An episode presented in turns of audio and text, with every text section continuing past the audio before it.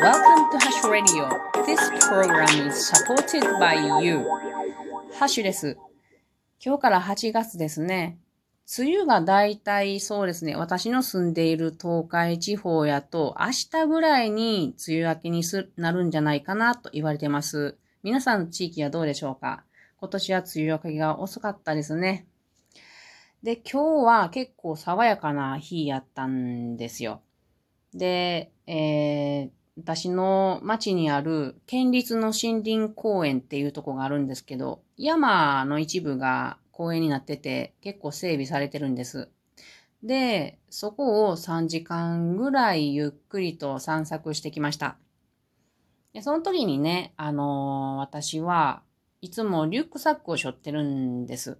これが私にとってはもう素晴らしいコックピットで、このリュックサックとこの付き合いはだいたいもう7、8年ぐらいになってくるんと思うんですけれど、まあ、その山よ歩きをよくする私のリュックにどんなものが入っているかっていうのを、ちょっと、いや、そうやな。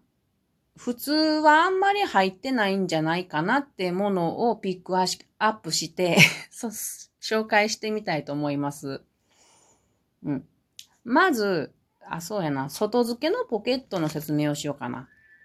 右側と左側に外、外付けのメッシュ状でできた、あの、ポケットがあります。で、右側は、うーん、水分を入れるものになってます。だいたい水筒とかペットボトルとか入れるな。で、いつも右手で、えー歩きながら水分を飲めるように、えーそ、ここにポッケに水分入れてます。スッと取れて、あの、とても重宝してます。で左側、同じようなポッケがありますけれど、こちらは、えっ、と、食べ物のポッケにしてます。ポッケ。かわいい言い方やな。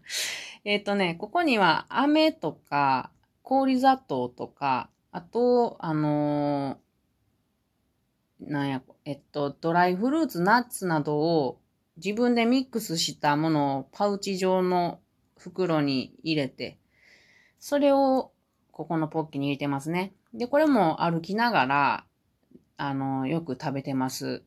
長い時間をよく歩くので、そうなると、常にこういう何かこうミネラルのものとか甘いものとか食べていないと疲れちゃって、あの、燃料切れちゃうんで良くないんですよね。なので、ちょっとずつちょっとずつ食べながら歩くのがおすすめなので、こういう風に外付けのポッケは飲み物と食べ物がすぐ取れ、手に取れるようにしてます。で、そうやな。じゃあ中身いきますと、うん、変わってるって言ったら何やろ。あ、まずこの笛ですね。友達がね、あの、笛をくれたんですね、モンベルの。山の中で何かあった時にね、あの、声出してたら結構体力消耗するんで、あの、笛を持ってると何かあった時にいいので、っていうことで友達がくれました。吹いてみますよ。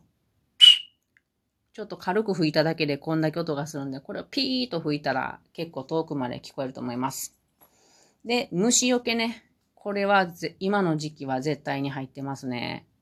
うん。それから、ビクトリノックスやったっけ？ビクトリノックススウェーデン、スウェーデンやん、スイス、スイスか。スイスのブランドのビクトリノックスかな。っていうメーカーの十徳ナイフですね。これは親戚のお兄ちゃんがね、現地で買ってきてくれて、ネーム入り。これは絶対にリュックに入ってますね。あの、ナイフとかがあるので、何かこう、山の中で切りたいとかいう時に、どうしても必要ですね。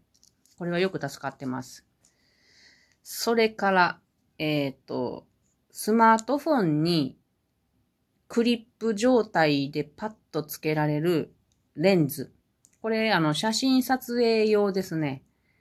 100均で売ってるんですね。こんな日本製のスマートフォン用のレンズが。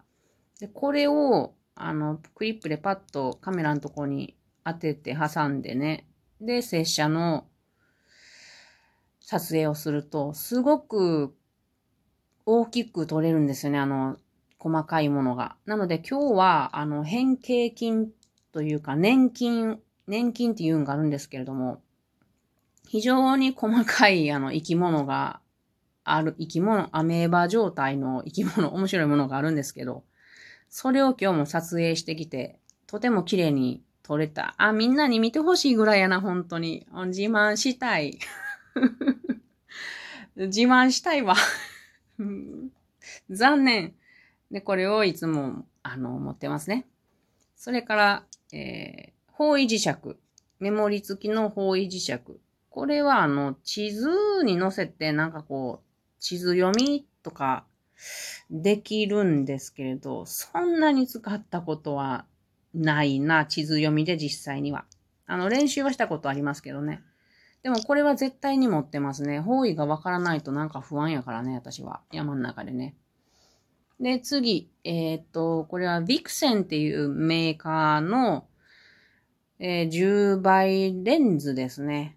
これは対物。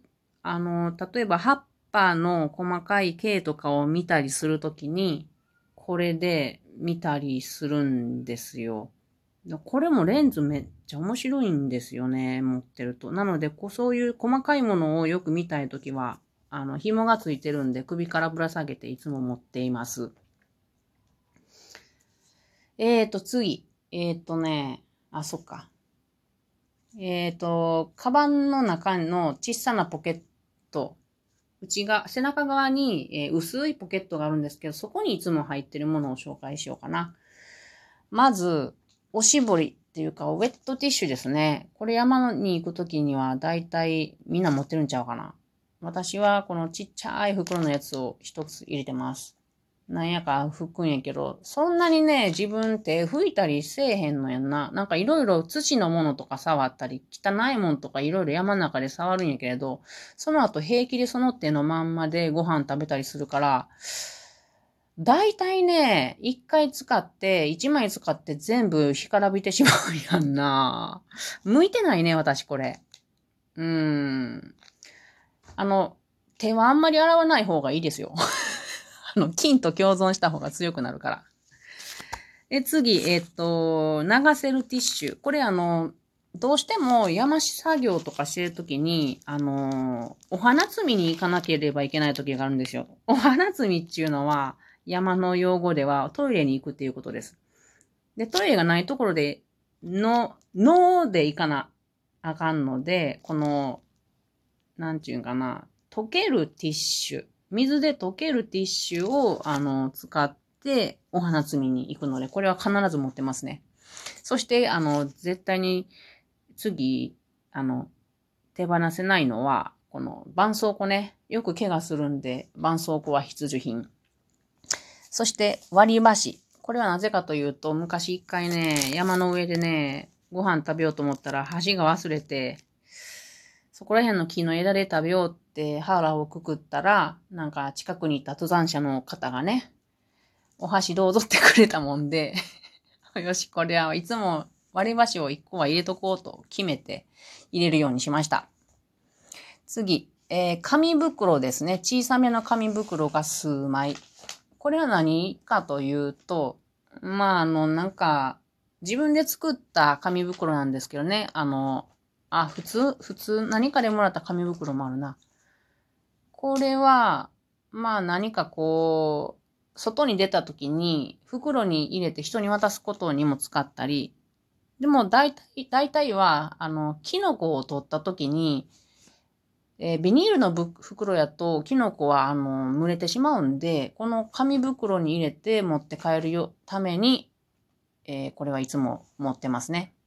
そして、あの、ジッパー付きのビニールの袋も数枚、2枚持ってます。これは葉っぱとか実とかいろいろ取るので、それの最終用ですね。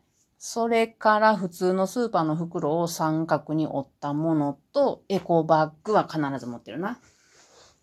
あとなんかこう、あの、紐、紐1メートルぐらいのを、えー、いつも何かあった時のために持ってます。なんか使えるからね、例えばあの、靴の底が抜けたとかいう時に、これで縛ったら、まあ歩けるやろっていうことで、本当にいろいろ使いますね。一時はなんか暇な時にロープワークの練習をこれでいつもしてましたけど、最近してないから全然ロープワークわからん。で、あと、えっとね、お散歩鳥図鑑っていうのがあります。これは日本野鳥の会がなんかくれたんですよ。はがき台、はがき台のサイズでとても重宝してます。えー、っとね、24種類、身近な鳥が24種類載ってるんで、私鳥全然わからんから、これ暇な時に見たりもできるし、いいですね。で、あと、えー、っとね、和歌山の樹木一商用樹林っていう本があります。これね、あの、和歌山県にいた時に森づくり塾に入ってた時、た、あ森づくり塾に入ってた時に、うん、いただいた冊子なんですけど、これすごいいいんですよね。縦がね、17センチぐらいで、横が12センチぐらいの大きさで、薄くてね。なのに、多分これ140種類ぐらいの樹木、身近な樹木が写真付きで説明書きで載ってるんですよ。でこれですごい、たくさんの木を覚えましたね。で、これをなんか初めにとか、あの、執筆してる人がね、その森塾理塾の先生やったんで、なんか先生の話聞いてるみたいで、これも面白いな。うん。まあ、こんなものが、えっ、ー、と、皆さんがあんまり持ってないようなものかなと思います。で、これがあると、いつどこに行っても、喉も渇かないし、お腹も減らないし、何かあっても対応できるんです。暇やったら本読めるしね。っていうカバンの紹介でした。ではまたね。